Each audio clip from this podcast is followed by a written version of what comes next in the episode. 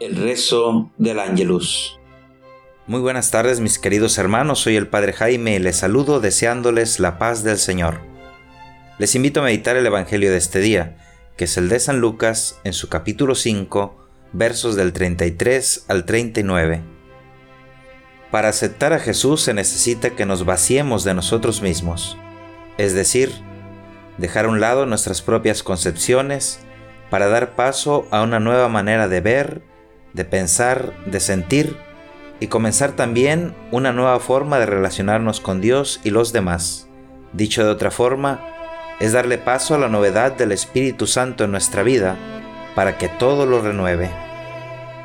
A eso se refiere Jesús al decirle a los escribas y fariseos que a vino nuevo, odres o recipientes nuevos.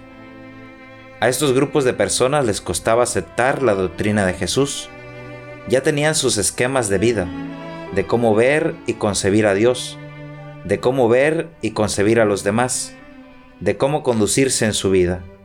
Y estas viejas maneras de pensar y vivir chocan con la novedad de la enseñanza de Jesús. Muchas veces también así nos pasa a nosotros. Aceptamos solo en parte a Jesús y su doctrina. Aceptamos lo que nos gusta, nos beneficia o nos conviene de su enseñanza pero cuando su palabra toca nuestros intereses o afecta nuestros deseos, gustos o forma de pensar, terminamos por aceptarlo a medias, pretendiendo que el Evangelio se adapte a lo que nosotros queremos. Así les pasa a muchos cristianos modernos, que afirmando que son seguidores de Jesús, terminan aceptando muchas cosas que son totalmente contrarias al Evangelio del Maestro. Ser cristiano exige una radicalidad de aceptar a Jesús con su doctrina íntegra y sin acomodos a nuestro gusto.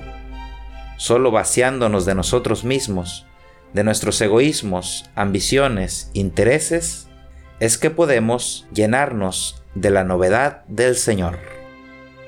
El ángel del Señor anunció a María y concibió por obra del Espíritu Santo Dios te salve María, llena eres de gracia, el Señor es contigo. Bendita eres entre las mujeres, y bendito es el fruto de tu vientre Jesús.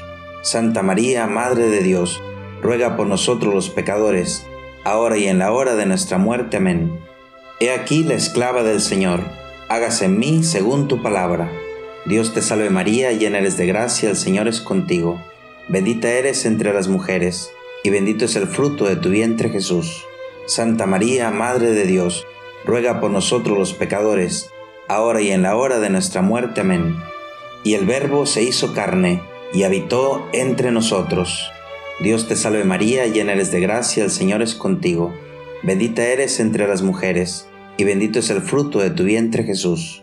Santa María, Madre de Dios, ruega por nosotros los pecadores, ahora y en la hora de nuestra muerte. Amén. Ruega por nosotros, Santa Madre de Dios, para que seamos dignos de alcanzar las promesas de nuestro Señor Jesucristo. Amén.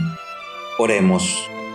Derrama, Señor, tu gracia sobre nosotros, que por el anuncio del ángel hemos conocido la encarnación de tu Hijo, para que lleguemos, por su pasión y su cruz, a la gloria de la resurrección. Por Jesucristo nuestro Señor. Amén. Que Dios les bendiga.